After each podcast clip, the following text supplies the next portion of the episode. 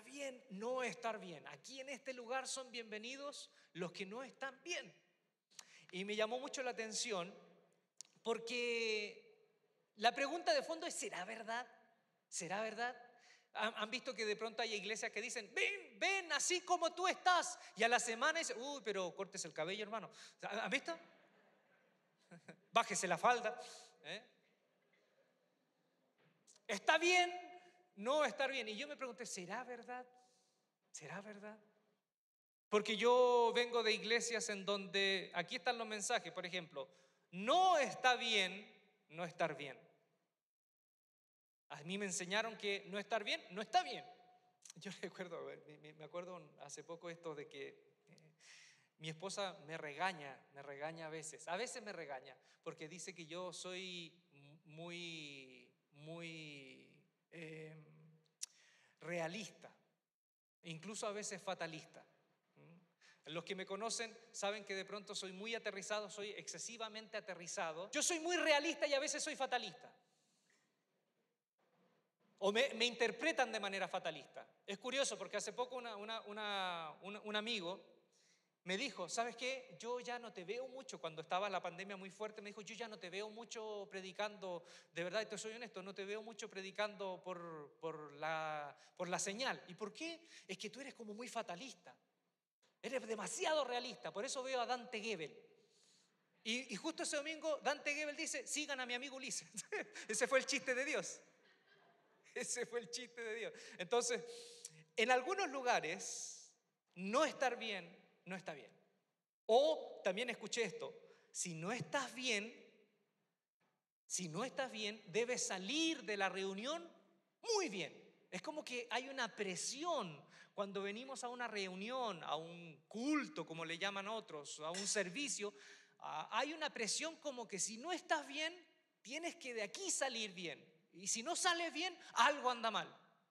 Hay otra frase, si no estás bien, perdón, si no sigues bien, es porque algo no anda bien en ti. Ah, mira, lleva semanas con eso, entonces algo, algo, algo malo está.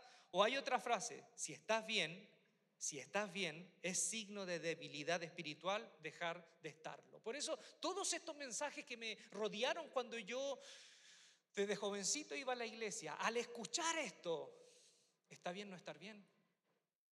Pregunté honestamente, ¿será verdad esto? ¿Será verdad? Y mi amigo Edgar me dijo, me dijo, sí, efectivamente, nuestra iglesia, no estar bien, en muchos sentidos, está bien y somos bienvenidos. Aquí, en este lugar, somos bienvenidos.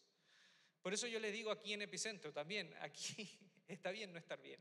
¿no? necesitamos personas perfectas porque nadie está a la altura de la perfección. Cuando pienso en Jesús, por ejemplo, Jesús de Nazaret, él fue un hombre auténtico. Si uno ve en, los evangelios, Jesús de Nazaret fue un hombre auténtico que sostuvo a sus amigos en momentos en donde ellos lo necesitaban, como Pedro, esa, esa imagen típica del evangelio maravillosa cuando Pedro se va hundiendo y Jesús lo sostiene y lo lleva nuevamente a la barca. En un momento Jesús dijo, vengan a mí los que están cansados, agobiados, vengan a mí los que se sintieron que ayer perdieron, porque yo los haré descansar. Bueno, no hay como Cruz Azul, eso ya está a un nivel, ese otro chiste interno, ya lo pueden averiguar porque yo no tengo tiempo tampoco para explicar. ¿eh? Incluso hay, hay una conjugación verbal, ¿no? Cruz Azuliaron, ¿no?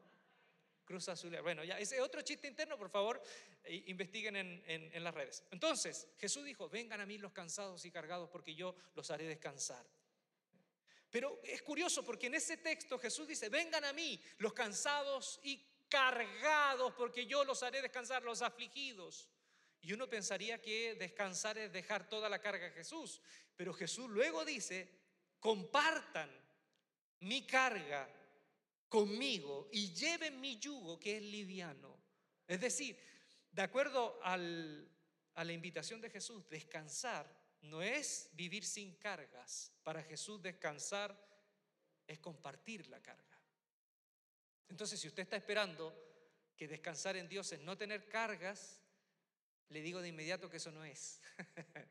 descansar en Dios significa buscar personas correctas en la vida, encontrarse con personas correctas para compartir la carga. ¿Sí? ¿Sí? ¿Estás de acuerdo conmigo? Gracias, muchas gracias por el apoyo. Y Jesús cuando necesitó ayuda, porque Jesús no solo empujó, también hubo momentos en que Jesús se cansó. ¿Cómo no olvidar ese momento en la cena, en la última cena, cuando salieron al huerto de Getsemaní y Jesús dijo, velen conmigo porque hoy siento una angustia de muerte? Fíjense, el Hijo de Dios, el Hijo de Dios necesitó, necesitó apoyo de sus tres más cercanos, Pedro, Juan y Jacobo, que los apartó de los dos y los llevó a un círculo más íntimo y les dijo, ayúdenme, acompáñenme, porque hoy la ansiedad me está comiendo hasta la muerte. Hoy siento que la angustia me está carcomiendo el pecho, porque aquí se siente la angustia, en esta zona se siente la angustia, que siento que me muero. Pero ¿qué dice la Biblia? ¿Qué hicieron los discípulos cuando él dijo, velen conmigo, acompáñenme en este dolor? ¿Qué hicieron?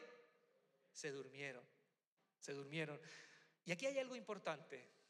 Quiero continuar con el mensaje, pero siempre hay, un, hay una joya y una perla que necesito aclarar cuando yo me encuentro con estos textos. Cuando Jesús les dice, ¿no es cierto? Cuando vuelve y los encuentra dormidos, ¿qué le dice? Velad o, o despierten, despierten, ¿no? ¿Por qué? Porque el espíritu, el espíritu está dispuesto, pero la carne es débil. ¿Se acuerdan? Sí, el espíritu está dispuesto, pero la carne es débil. Pero no solo Jesús está diciendo eso como para invitarlos a que sigan orando, porque en realidad cuando Jesús les pide que lo acompañen, la oración, la oración que estaban haciendo los discípulos no era que estaban orando el Padre Nuestro, el Ave María, estaban acompañando a su amigo que estaba sufriendo un momento muy difícil. No era cualquier oración, era una oración, era una oración. Estoy contigo orando. No es solamente, vamos a orar por ti, vamos, muchos nunca lo hacen, ¿no? No, era una oración. Estoy contigo, estoy orando, pero estoy contigo, te estoy conteniendo, te estoy abrazando, que me parece que es la mejor manera de orar por alguien. Por eso Jesús dice, ¿no velaron conmigo? ¿No me acompañaron en mi dolor? Entonces, en ese contexto, el espíritu es débil. El espíritu no es débil en relación a solo orar, sino a cuando se nos pide en la vida acompañar a alguien. ¿Me hago entender? Cuando la vida nos, nos invita a acompañar a alguien y nosotros nos distraemos y nos desconectamos del dolor, en ese contexto se hace entendible este texto. El espíritu está dispuesto siempre a acompañar, pero la carne es débil y nos desconectamos. Porque dormirse, ¿qué significa dormirse? Dormirse mientras el otro está pasando mal, eh, aquí hay una metáfora muy linda. Dormirse es desconectarse del sufrimiento de la persona que amo. Y en ese contexto, Jesús le dice, tienen que velar, velar, velar. Entonces, velar, aquí va a aparecer, significa estar dispuesto y presente a la necesidad de quienes amo. Dormirse es desconectarse de las necesidades de quienes me rodean. ¿Sí? ¿Tenemos claro eso? Entonces velar es estar presente. Dormirse es desconectarse de las necesidades de los que me rodean. Ahora, fíjense, aquí está la sorpresa. ¿Se acuerdan que en varios momentos del Evangelio, en las parábolas de las diez vírgenes, ¿no? cuando habla de la venida de Jesús, cuando vuelva Jesús, habla en esta parábola de que las vírgenes se durmieron, unas insensatas se durmieron y no les alcanzó el aceite, y después dice, que las otras que velaron y no se durmieron estuvieron ya listas para la boda. Y ahí Jesús dice, velad, velad, porque nadie sabe la hora, el minuto en cuando, en cuando yo volveré. Y todos hemos interpretado, muchos hemos interpretado, que ante la espera de Jesús lo que importa es que yo esté listo para salvarme. ¿Eh? No lo decimos abiertamente, los maestros de la Biblia no te van a decir que en el fondo es salvarte, te van a decir, no, estar en la disposición, orando, en la santidad, ¿eh? buscando a Dios para que cuando vuelva Dios, yo esté listo. Y antes eran más rígidos, ¿no? Usted, muchos de ustedes fueron de la escuela, de la escuela implacable del Evangelio, donde decían, no se puede jugar fútbol, no se puede ver el partido de tigres y rayados. Incluso si yo fuese un maestro, un maestro de la Biblia hace 50 años atrás de las iglesias donde yo estaba, las iglesias bautistas, diría, vi fotos en Facebook de algunos infieles que estaban en el estadio. No voy a decir sus nombres. Solo voy a decir una inicial de uno que vi. Solo una inicial. Ramiro Tijeri. Ah, sí. Los maestros de antes, ¿qué decían? ¿Y qué pasa si tú te vas a ver el partido de fútbol y vuelve Cristo? ¿Qué pasa si vuelve Cristo en ese momento? ¿Qué pasaría en ese momento si vuelve el Señor en su gloria y que te ve haciendo en vez de estar orando, en vez de estar buscando de su presencia, te ve viendo un partido de fútbol, gritando cosas irreproducibles? ¿Sabes lo que haría? No te irías con el Señor. Y muchos no le hicieron caso igual a ese predicador, igual se iban a ver los partidos.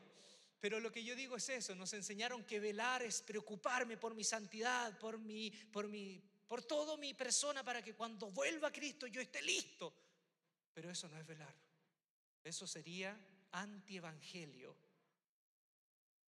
Sería totalmente antievangelio pensar que cuando Jesús nos dice, velen y esperen y estén listos para cuando yo vuelva, sería tan antievangelio pensar que esto se trata de mi salvación personal. Las parábolas tienen sentido cuando se conectan con esa noche en Getsemaní. En esa noche, velar no es estar preocupado de mi salvación. Velar es estar presente en el dolor del que me rodea. Y cuando Jesús vuelva, va a encontrar posiblemente a muchos que construyeron toda su espiritualidad en su interés personal de salvarse pero a lo que Él va a interesar es cuántos de los que estamos acá estamos velando, conectados con el dolor de los que nos rodean. Eso es velar. Yo aquí podría terminar el mensaje y ya estamos bien, ¿no? Pero no lo voy a terminar acá, lo voy a terminar en dos horas más. Así que prepárense siéntense bien. Vulnerable. Jesús fue una persona auténtica. Fue vulnerable Jesús. Claro que sí. Pero aquí quiero enseñarles esto. Vulnerable no significa ser débil. Por alguna razón hemos, hemos pensado que vulnerabilidad es debilidad y no es lo mismo, señores. No es lo mismo. Hoy quiero hablar sobre el valor de la vulnerabilidad. Que está bien no estar bien. En, muchos momentos está bien no estar bien. Ser vulnerable no significa ser débil. Débil, uno cree que débil es alguien físicamente débil. No es así. La debilidad tiene que ver más con una capacidad moral, intelectual de aquel que es profundamente influenciable porque no tiene certezas. La verdadera debilidad es aquel o aquella persona que es profundamente influenciable, que es un veleta llevado por cualquier viento. Ese es alguien débil. En la Biblia, un ejemplo de debilidad es Sansón. Contradictorio, porque Sansón tenía toda la fuerza para que con una quijada, una quijada de burro mataba a mil filisteos. Mató más gente que John Wick. ¿Cómo lo hace John Wick con, un, con una lapicera? Les clava la lapicera en el ojo y mata a todos. Bueno, Sansón con una quijada de burro mató más gente que John Wick. Pero era débil, era influenciable profundamente influenciable. Y hay otro ejemplo en la Biblia de alguien vulnerable pero fuerte, Pablo, Saulo de Tarso, conocido como el apóstol Pablo, que era un hombre lleno de enfermedades físicas, lleno de debilidades eh, físicas, pero era una persona vulnerable que incluso en muchas de las cartas hablaba de sus propias luchas, de sus propias necesidades, de sus propias carencias. Hablaba, incluso hablaba en sus cartas de cómo habían iglesias que él fundó que no lo querían. Ese es un hombre vulnerable, pero fuerte. ¿Me hago entender? ¿Sí? Entonces, debilidad no es lo mismo que vulnerabilidad.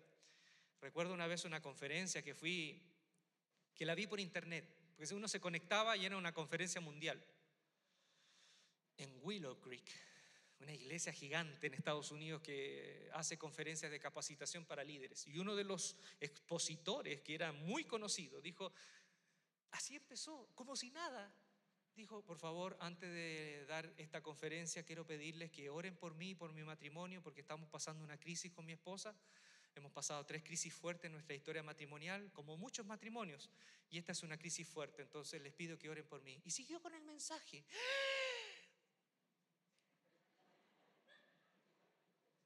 Así como si nada, como si nada, como si nada. Yo digo, es una broma, yo estaba esperando a lo que diga, no, no es mentira, no, yo estaba esperando ese momento, no, no era broma, él Abrió su corazón, abrió su herida. Estaba pasando una crisis con su esposa. En muchas de nuestras iglesias, ¿qué pasaría si un pastor se para y le dice, hermanos, antes de comenzar el mensaje, les puedo pedir un favor? Pueden orar porque estoy pasando una crisis profunda en mi matrimonio. Al otro domingo pasan dos cosas. Imagínense que hay un auditorio de 200. Pasan dos cosas al próximo domingo. Una opción que al otro domingo vengan 25. Porque ese pastor no puede estar a la altura del pastorado, porque está en una crisis. O puede pasar la otra cosa. Al otro domingo hay 400 personas. Todo chismoso para ver si se separó o no se separó.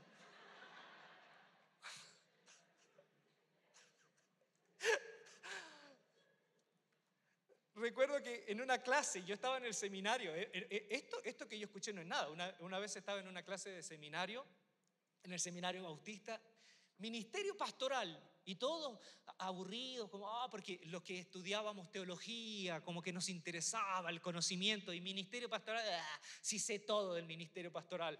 Ah, grosso error, nos sentamos, y la primera cosa que nos dijo el maestro, quiero decirles algo, Vamos a hablar de, las, de los fundamentos del ministerio pastoral. Pero antes quiero abrir mi corazón. En mi vida, como esposo, me he enganchado emocionalmente, fuertemente, de tres mujeres que no son mi mujer. No pasó nada, no me involucré al punto de engañar a mi esposa, pero me involucré y me enganché emocionalmente de tres personas que no son mi esposa. Y quiero decirles que esto pasa, que esto sucede, que esto real, es parte del ministerio, es parte de la vida, es parte del ministerio pastoral. Y yo estaba... ¡Ah! Imagínense yo un muchacho soltero aún, que yo pensaba que el matrimonio pastoral, el matrimonio pastoral era casi como la familia Ingal de la pequeña casa en la pradera donde no pasaba nada. ¿Vieron la, familia Ingal de la pequeña casa en la pradera? Un matrimonio feliz. No, él fue tan crudo al comenzar y dijo, si alguno de ustedes piensa que la vida no es tan cruda como esto, o piensa que en mi caso yo estoy fallando a las expectativas, puede tomar sus cosas e irse de la clase porque no está preparado aún para la vida, ni menos para ser pastor. Gracias a Dios no terminó divorciándose ese, buen hombre, pero nos mostró su debilidad. Fíjense que según un estudio, hablando de vulnerabilidad, para las mujeres es mucho más fácil recuperarse de la depresión y la ansiedad porque para la mujer es mucho más fácil conectarse emocionalmente con amigas y contar su vulnerabilidad, contar sus historias. Por alguna razón entre los hombres es más difícil porque nos enseñaron que mostrarnos tal como somos nos llevará al rechazo. Fíjense lo que nos mostraron como hombres, que si mostramos una rendija de debilidad nos puede llevar al rechazo frente a nuestros pares. Por eso que los hombres sufren depresión y ansiedad y viven atemorizados a que la gente se dé cuenta que no son igual que el resto y los rechace. Por eso que los hombres somos tan inmaduros, nos creemos tan fuertes y somos tan inmaduros. Los hombres somos tan inmaduros. Siempre hablamos de nuestras fortalezas o hablamos de, de las cosas que, que logramos, pero yo encuentro muy pocos espacios entre los hombres en donde digamos, ¿sabes qué amigo? Siento una angustia de muerte. Ayúdame. Un amigo psicólogo dice, ¿sabes por qué es más fácil hacerle una psicoterapia a un hombre? ¿Sabes por qué es más fácil hacerle una psicoterapia a un hombre que a una mujer? ¿Por qué es más fácil con un hombre? Porque cuando regresamos a la infancia, el hombre ya está ahí. qué mal chiste. somos tan inmaduros, somos niños, somos niños que no hacemos los valientes, los fuertes, nos medimos y no mostramos nuestra debilidad. Bien, Jesús, el valiente de Galilea, ¿no? Dijo aquella noche en la cena, mi alma está destrozada de tanta tristeza hasta el punto de la muerte. Vulnerabilidad no es lo mismo que debilidad. Quiero llevarlos ahora a Apocalipsis. Vamos con, vayan conmigo a Apocalipsis, a las siete cartas. No vamos a leer las siete cartas, vamos a leer una de ellas y con ella vamos a terminar. Nos vamos a detener acá y vamos a terminar. La carta a la iglesia de Filadelfia. Bien, la iglesia de Filadelfia, antes que leamos el texto, está en una ciudad, en una ciudad fundada como dos o tres veces, porque habían terremotos en ese lugar. ¿eh? El último que la fundó fue un rey de Pérgamo, Atalo II, de, Filadelfo, que de ahí se, se nombra la ciudad de Filadelfia, que fue uno de los que la reconstruyó. Esa ciudad era una ciudad que no tenía riquezas, no era una, una ciudad militar, no era una ciudad de mucha agricultura. ¿Cuál era la importancia de la ciudad? Es que era el punto de entrada al interior de Asia Menor. Por eso que a la ciudad de Filadelfia le llamaban la puerta al oriente. Ese era el nombre que tenía también, la puerta al oriente, porque la cultura helénica le importaba tener la ciudad de Filadelfia como un punto estratégico para llegar a todo el centro de Asia Menor. Entonces quiero que se queden con eso. Era una ciudad pequeña, Muchas de las personas dejaron de vivir en el centro de la ciudad porque en los edificios, como habían bastante terremotos, se movían, se caían, los cimientos se venían abajo y vivían muchos en chozas en la periferia de la ciudad. De la ciudad. Y ahí había una iglesia. En una ciudad pequeña había una iglesia. Y Jesús les manda esta carta, dice, escribe al ángel de la iglesia en Filadelfia. Esto dice el santo el verdadero. La palabra verdadero también se puede interpretar como el íntegro, el auténtico. Jesús el auténtico, el verdadero, el que no tiene doble cara, el que es de una sola cara. El que tiene la llave de David, el que abre y ninguno cierra y cierra y ninguno abre. Quiero ir eh, comentándole rápidamente. La llave de David aparece, no es que tenga una llave literal, aparece en Isaías capítulo 22. Es un término, el administrador más importante del palacio real era el que tenía la llave de David, la llave del rey. ¿Y qué significaba? Era aquel que después del rey, después del rey, tenía toda la autoridad ¿eh? para hacer lo que haga, lo que hiciese en nombre del rey. Y era el único que te daba acceso para llegar al rey. ¿Se dan cuenta? Entonces, esto es interesante. Jesús se presenta como el que tiene la llave de David, es decir, si lo llevamos esta metáfora, la trasvasijamos, Jesús es el único que nos da acceso al Padre. Es el administrador, el hijo del rey, el administrador en este palacio y el que tiene la llave para entrar a la santa ciudad, ¿no? Esta imagen de la nueva Jerusalén, esta ciudad definitiva, este lugar definitivo en el encuentro con Dios y los hombres. Entonces dice, el que tiene la llave de David, el que abre y ninguno cierra, y cierra y ninguno abre yo conozco tus obras. He aquí, he puesto delante de ti una puerta abierta, la cual nadie puede cerrar. ¿Se acuerdan que la ciudad de Filadelfia es la puerta abierta? Él dice, yo he puesto una puerta abierta, la cual nadie puede cerrar, porque aunque tienes poco poder, has guardado mi palabra y no has negado mi nombre.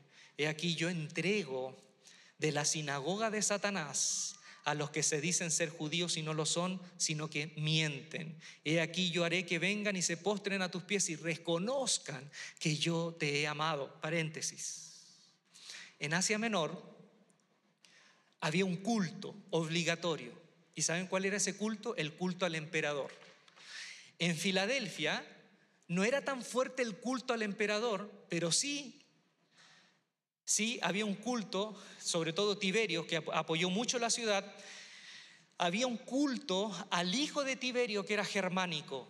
Germánico se llamaba el, hijo de Tiberio, el emperador. Entonces había una, una imposición para que esta gente adorara a la familia del emperador o al emperador mismo.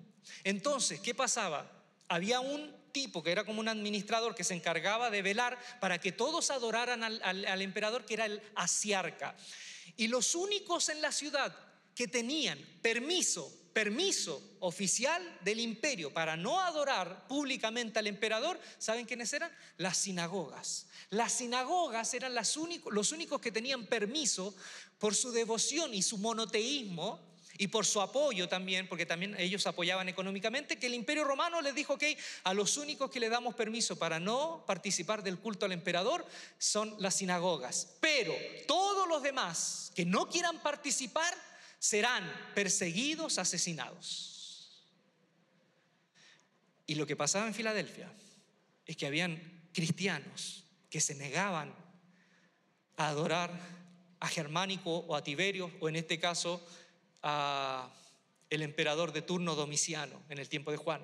Y las sinagogas, esa sinagoga, no todas, no estamos hablando de todos los judíos, esa sinagoga en especial, habían judíos en esa sinagoga.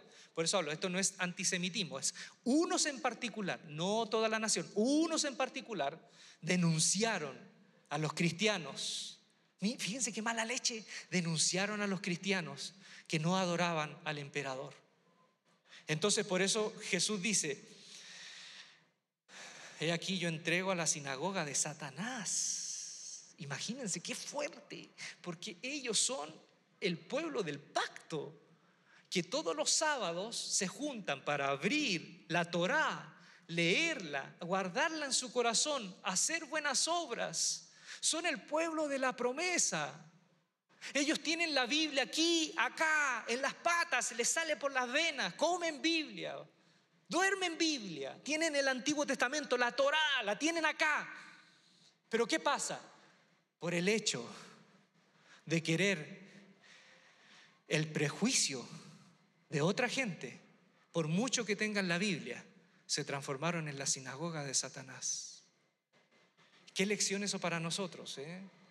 Porque nosotros podemos tener servicios muy bonitos, cultos impresionantes, pero si nosotros a la hora de la hora tengamos que elegir entre defender a los que nadie defiende y en vez de defenderlos los perjudicamos, por mucho que tengamos Biblia, nos transformaremos en la iglesia no de Cristo, sino de otra persona. Dice, ellos van a saber que yo te he amado. Y sigo, he aquí, yo vengo pronto, retén lo que tienes para que ninguno tome tu corona. Al que venciere yo le haré columna. Fíjense, una ciudad de terremotos que no puede erigirse ningún edificio porque se caen constantemente. Dice, yo lo haré columna en el templo de mi Dios y nunca más saldrá de allí. Y escribiré sobre él el nombre de mi Dios. Escribiré sobre los fieles el nombre de mi Dios. El sacerdote de Jerusalén tenía acá en su, en, en su gorrito, ¿no? Tenía santidad a Jehová. Escribiré el nombre de mi Dios y nunca y el nombre de la ciudad de mi Dios, la nueva Jerusalén, la cual desciende del cielo de mi Dios. Y Jesús dice, también tendrá mi nuevo nombre, mi nuevo nombre. Eso lo vamos a ver al final, mi nuevo nombre. Es decir, que hay algo de Jesús que aún no conocemos completamente mi nuevo nombre. El que tiene oído oiga lo que el Espíritu dice a las iglesias. Entonces, cinco valores quiero compartirte de esta, de esta carta tan linda. Primero, cómo nos podemos sobreponer y cómo podemos transitar el que a veces no estemos bien, pero que eso lo transformemos en una bendición. ¿Ok? Yo, yo quiero, quiero que compartir esto para el corazón, que transformemos los momentos bajos de nuestra vida en una oportunidad. ¿Sí? Me gustaría compartirte esto. Transformemos los momentos bajos de nuestra vida en una oportunidad. Y esta carta nos enseña, primer valor, primer valor, resistir. Resistir. Resistir. Fíjense cuando Jesús dice, por cuanto has guardado la palabra de mi paciencia, le dice a la, a la iglesia, has resistido, guardaste la palabra de mi paciencia, yo también te guardaré de la hora de la prueba que ha de venir sobre el mundo entero. La palabra paciencia aparece en, el, en español, pero en, griego no es paciencia, es más fuerte. Una vez lo expliqué, Jupomoné es la palabra que usa Juan. Y jupomoné, jupo significa debajo y moné significa peso. O sea, la palabra en realidad diría alguien que está resistiendo por cuanto guardaste la palabra de mi resistencia, porque estás resistiendo a no ceder al culto al emperador, yo te guardaré. Y la palabra guardar, el verbo terein, terein, no significa te voy a sacar de la prueba. No, significa voy a estar contigo en medio de la prueba. Es como la oración sacerdotal cuando dice, Padre, yo no te pido que los saques del mundo. ¿No es cierto? Yo no te pido que los saques del mundo, sino que los guardes ahí en medio del fragor de la batalla. Entonces, lo primero es resistir, la consigna es resistir. Hay un momento en donde hay que resistir. Hubo momentos en esta pandemia, sí o sí, estamos, yo creo que algunos de ustedes fueron muy bendecidos, pero también hubo, hubo momentos para muchos en que no veíamos nada, nada. ¿Cómo salgo de acá? Y ahí no había momentos para planificar a largo plazo había espacio para resistir, resistir, no renunciar, no renunciar, aunque se nuble todo, no renunciar. La vida tiene a veces un lado muy duro. Y cuando nos toque ese lado duro, debemos saber que la protección de Dios, la protección de Dios, es que Él va con nosotros en medio de la tormenta y saldremos de ahí con paciencia. ¿Sí? Saldremos de ahí con paciencia. Una vez Jesús en la barca, cuando estaban en zozobra los discípulos, Él levantó la mano y detuvo la tormenta. ¿Sí? ¿Cuántos han vivido eso en la vida? Viene el barco en zozobra, la familia, la economía, mi relación con mis hijos, con mi pareja, y de pronto sentimos que el maestro levantó la mano y se calmó todo. Pero hubo también momentos en el Evangelio en donde Jesús, teniendo toda la tormenta a los discípulos, Él viene caminando sobre las aguas, agarra un cabezón que se estaba hundiendo, lo mete en la barca y Él subiendo a la barca les ayuda, aún con tormenta, llegar a la otra orilla. No siempre Jesús va a detener la tormenta. Por eso resistir es saber que si la tormenta no se detiene, eso no significa que Jesús no está con nosotros, sino que Jesús está con nosotros y nos va a acompañar. Y tenemos que tener paciencia hasta que esto se calme. Amén. Segunda cosa, esperar. Esperar. Dice Jesús, he aquí yo vengo pronto, retén lo que tienes para que ninguno tome tu corona. Vengo pronto. Hay muchos estudiosos de Apocalipsis que dicen que cuando Jesús promete en Apocalipsis venir pronto a las iglesias, no necesariamente está hablando de la venida última. A veces lo que está hablando es de visitaciones de Jesús a las iglesias antes de que Él vuelva definitivamente a través de su espíritu. Visitaciones de Jesús a través de su espíritu. Como le dijo a la iglesia de Éfeso, si no te arrepientes, vendré a ti y quitaré el candelabro de su lugar. No está hablando de vendré a ti cuando venga definitivamente. En algún momento tomaré una decisión y los visitaré. Entonces dice, vengo pronto, retén lo que tienes para que nadie te quite la corona. Por eso uno dice, pero ¿cómo dice pronto? Se han pasado dos mil años. Eh, somos racionales. Bueno, para Dios el tiempo es muy diferente para nosotros. Entonces, retén lo que tienes es mantenerse en la actitud correcta. Retener lo que tenemos es mantenernos en la actitud correcta. No nos salgamos del camino, mantengamos la actitud. Semper fi. ¿Han escuchado ese, ese, ese, ese grito de los soldados de la marín de allá del otro lado? Semper fi, siempre fiel. Esa es la consigna, semper fi. A veces los problemas no son problemas y se solucionan solos, ¿sí? Y uno tiene que esperar. Y uno se ahoga en un vaso de agua. Y no es un problema, se solucionan solos. Otras veces se, solucionan con el tiempo. Hay que esperar. Otras veces nosotros tenemos que actuar para solucionarlos. Y otras veces debemos asumir que la única solución es dejarlos sin solución. ¿Sí? Esperar. Tercer valor, aceptar, aceptar. Que dice, yo sé que tienes poco poder. Yo sé que tienes poco poder. Yo sé que tienes poco poder. Jesús les dice la verdad, tienes poco poder. Y la palabra que usa en griego, dunamis. Dunamis en el Nuevo Testamento puede ser dos cosas. Primero, influencia. Influencia, poder en todo sentido, ¿no? Alguien que es importante, que tiene fuerza, pero también puede ser dones o milagros provocados por el Espíritu de Dios. Entonces Jesús dice, tienes poco poder. Posiblemente aquí era, todo. Era una iglesia pequeña, sin gente de influencia y no había ningún milagro, ninguna sanidad, nada. En esa iglesia, humanamente, quiero que escuches bien esto, en esa iglesia, humanamente no pasaba nada. Humanamente, humanamente no pasaba nada. Yo creo que si nosotros no tuviésemos esa carta y nos invitaran a la iglesia de Filadelfia, muchos de nosotros no nos gustaría. Porque a lo mejor no tienen al pastor predicador conocido, no tienen la música que me gusta, y no hay milagros, y la, presencia del Espíritu no está acá. No hay dunamis. ¿Y qué Jesús les dice? Yo sé que tienes poco poder, pero has sido fiel y has guardado mi palabra. El camino y la salida de toda crisis comienza por reconocer los hechos tal como son. ¿Sí? El camino para salir de toda crisis eh, comienza por una realidad, reconocer la verdad. Esto es, sin máscara, sin maquillaje. Esto es lo que es. Esto es lo que es.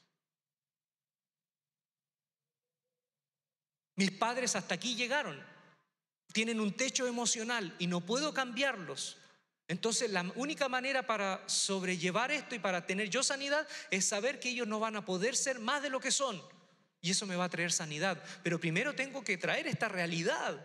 Esto es, sin maquillaje. No puede haber sanidad sin verdad. ¿Sí? No puede haber sanidad sin verdad. La iglesia de Filadelfia tenía poco dunamis, no había gente importante, no habían predicadores importantes, no había músico importante, no tenían los mejores equipos, no tenían, no tenían canal de Facebook. Hoy que es tan importante tener Instagram, Facebook, TikTok, no tenían nada de eso. Pero tenían algo que para Jesús valía todo, valía más que cualquier iglesia. Eran fieles y habían obedecido su palabra. Se tomaban el Evangelio en serio, se tomaban a Jesús en serio. Por eso yo hago esta reflexión como líder. Dios no nos llamó a ser grandes ni poderosos, nos llamó a ser fieles. No nos llamó a ser grandes, no nos llamó a ser poderosos, nos llamó a ser fieles. Hoy veo tanta fiebre por los números. Bueno, hace muchos años tenemos tanta fiebre por los números. Qué bueno que Dios nos haga crecer numéricamente, me parece maravilloso, pero Dios no nos llamó a esto, nos llamó a ser fieles, como la iglesia de Filadelfia.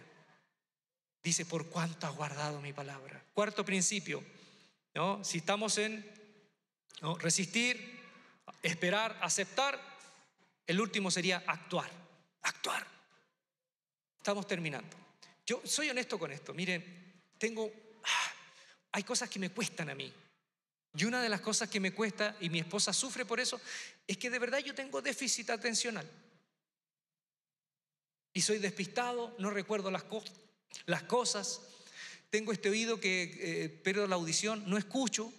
Muchas veces ella me, habla y yo no, entiendo. De verdad, no entiendo. Pero eso me ha traído muchos problemas, porque me olvido de nombres, me olvido de historias, y eso no puede ser. Un pastor no puede olvidarse de historias, no puede olvidarse de nombres, pero a mí me pasa y sufro con esto. y cuando hay una crisis yo me paralizo hay un momento así como que me paralizo y me quedo así como estatua y después como que me reinicio. Como que el Windows se, reinicia. Pero ese reiniciarse pasa, pasa un tiempo. Una vez era seminarista y me invitaron a una iglesia a predicar. Una iglesia de, de un pueblo pequeño. Y voy a compartir el mensaje y tenía ganas de ir al baño. Y yo quería ver al pastor de la iglesia, quería conocerlo porque no lo conocía. Pero me dieron ganas de hacer pis. Y estaba tan preocupado por saber quién era el pastor, porque me tenía que presentar. Y como yo iba a predicar y ya había empezado el servicio, no quería que el pastor quedara con una mala impresión. Entonces yo estaba tan preocupado y mi déficit atencional me hace obsesionarme por una cosa y empiezo a perder toda la noción de lo que está pasando a mi alrededor, que voy al baño a hacer pis y no veo que es el baño de mujeres. Que el baño mujer en una iglesia pequeña es un cuartito pequeño con un, con un inodoro y nada más. Y abro la puerta y veo una señora que está sentada ahí. Y la señora hace, ¡ah! Y yo, perdón, perdón, perdón. Y abro y cierro la puerta. Y fíjense lo que hago. Déficit atencional, me paralizo, estoy preocupado por ver al pastor. No lo pensé. Abro la puerta y digo, hermana, ¿me puede ayudar? Hermana, ¿me puede ayudar? ¿Sabe que estoy buscando al pastor de la iglesia? ¿Me? Pero yo no sabía lo que estaba haciendo, ¿me, me entiende? Yo me, me, me, nulo. Y la hermana, ah, eh, ok, y la hermana empieza a conversar conmigo. A ver, ¿a quién le está buscando? ¿A quién le está buscando, hijo? al pastor de la iglesia. Ah, sí, está allá, allá. Y me dio el nombre de él. Ahí está, que lo está siempre al lado del, del, púlpito. Ahí está. Ay, gracias, hermana, muchas gracias. Dios me la bendiga, que esté muy bien. Oye, muy, lindo el vestido, hermana, gracias. De nada. Así soy yo en mi realidad. Pero eso, eso, eso no es nada. Después termino de predicar y todo eso. Y el pastor me invita a comer a la casa. Y me dice, vamos a ir a la casa de mi mamá, ¿te parece? Ok.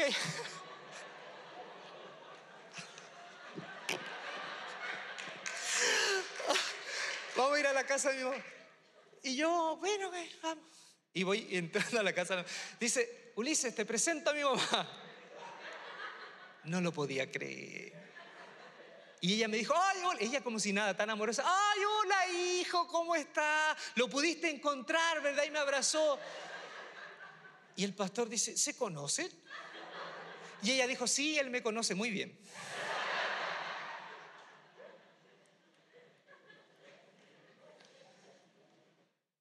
Soy así. El último es actuar, actuar. Dice, porque has obedecido a mi palabra y no has negado mi nombre. La iglesia no se quedaba solo, ay, tenemos poco poder, no hay gente famosa, no nos visitan los predicadores famosos, ¿qué vamos a hacer? Estamos destinados a desaparecer porque no tenemos Facebook. No tenemos Facebook. No, esa iglesia no se detuvo, esa iglesia dijo, seguiremos fieles. Y dice, has guardado mi palabra y no has negado mi nombre.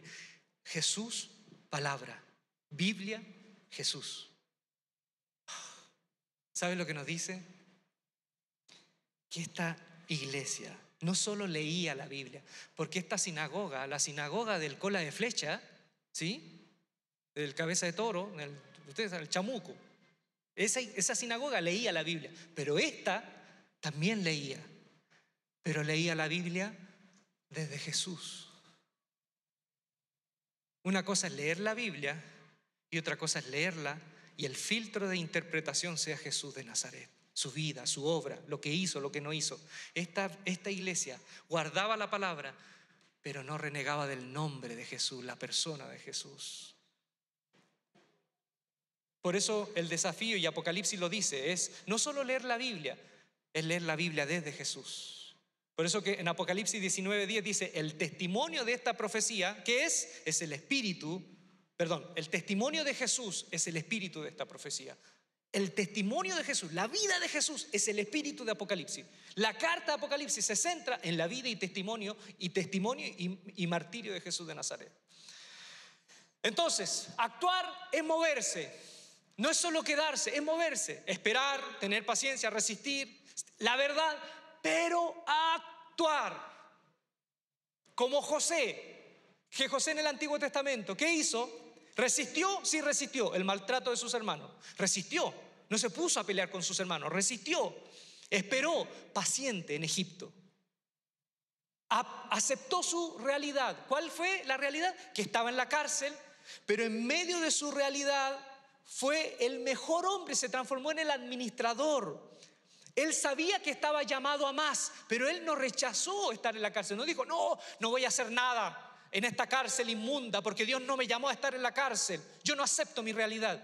Dios me llamó para grandes cosas. No, él, se puso a ser administrador donde le ponían y fue el mejor administrador. Pero no solo aceptó la realidad, actuó. Ustedes saben la historia del copero y del panadero. Cuando tuvieron sueño, él se acercó y les dijo, ¿y qué soñaron? Yo, yo sé, yo puedo interpretar, gracias a Dios, al don de Dios, yo puedo interpretar sueño. Y cuando le interpretó el sueño, le dijo, no se olviden de mí cuando estén de vuelta en el palacio del faraón. Tomó la iniciativa, tomó la iniciativa y actuó. O sea, a, a José no le llegó la oportunidad. No le llegó en bandeja la oportunidad. José estuvo en el lugar correcto, a la hora correcta, e hizo lo que sabía hacer, actuó. Y tuvo iniciativa. Y como promesa, ¿qué le dijo Dios a esta iglesia? Esta iglesia terremoteada, serás un pilar en el templo de mi Padre. Y sobre tu, tu cabeza tendrás el nombre de mi Dios, el nombre de esta nueva ciudad. Es como una visa, la visa para entrar a la nueva ciudad.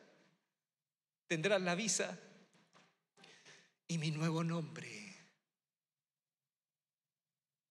Muchos dicen que hay una dimensión de Jesús de Nazaret que conocimos terrenalmente, pero que obviamente no conocemos todo lo de él. C.S. Lewis captó algo en Aslan, ¿no? Cuando al final, cerca de la tierra ya última, le dicen, ¿y cómo sabremos que allá del otro lado del mundo, en el mundo de los humanos, no en Narnia, te encontraremos? Y él dice, yo allá tengo otro nombre. O sea, Jesús es tan profundo que Él nos revelará algo de su persona más sublime para aquellos que lleguemos hasta allá. Y dice, y grabarás en tu corazón, será grabado el nombre de la ciudad de mi Dios. Tendrás una identidad y esa identidad significa, eres mío, eres mío. En tiempos en donde nos alejamos de, de lo que Dios quiere para nosotros, ¿no? Tomamos distancia. A veces pensamos que, que no somos dignos de tener en nuestra cabeza el nombre y esa visa para esa ciudad prometida, el nombre de Dios, el nombre de Jesús. Nos sentimos tan lejos de eso. Y las iglesias no ayudan. Porque cuando caemos nos hacen recordar que caímos. Cuando hablo de iglesia, obviamente no, no de todas. Yo crecí en una iglesia en donde si tú cometías un pecado, un pecado, y siempre pecado del, del ombligo para abajo, ¿no? Siempre ese pecado. Terminaba la reunión y decían, por favor les pedimos a los miembros solamente de la iglesia que se queden para un asuntito, un asuntito. Y cuando terminaba la reunión decía el que dirigía, vamos a tener que hablar de algo triste. Fulanito y fulanita cayeron en pecado. Y hoy vamos a establecer la disciplina para ellos. Y los hacían pasar adelante, los hacían pasar acá. Y informaban que iba a ser la disciplina. Vamos a dejar exento de toda participación durante uno, dos, tres, cuatro, cinco, seis, seis meses o dos años, dependiendo de la macana que se mandaban.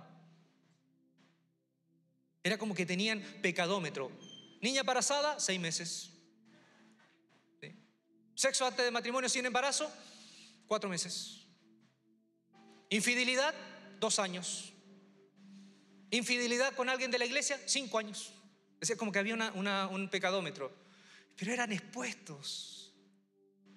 Y muchos de ellos no volvían a la iglesia. Porque esa disciplina, en amor nunca era en amor. Siempre era en prejuicio, y nadie se preocupaba después por acompañarles. ¿Qué dice Jesús? Jesús dice que Él grabará en tu mente, en tu corazón, el nombre de Dios, de esa ciudad prometida, aun cuando no seamos fuertes, y el nuevo nombre.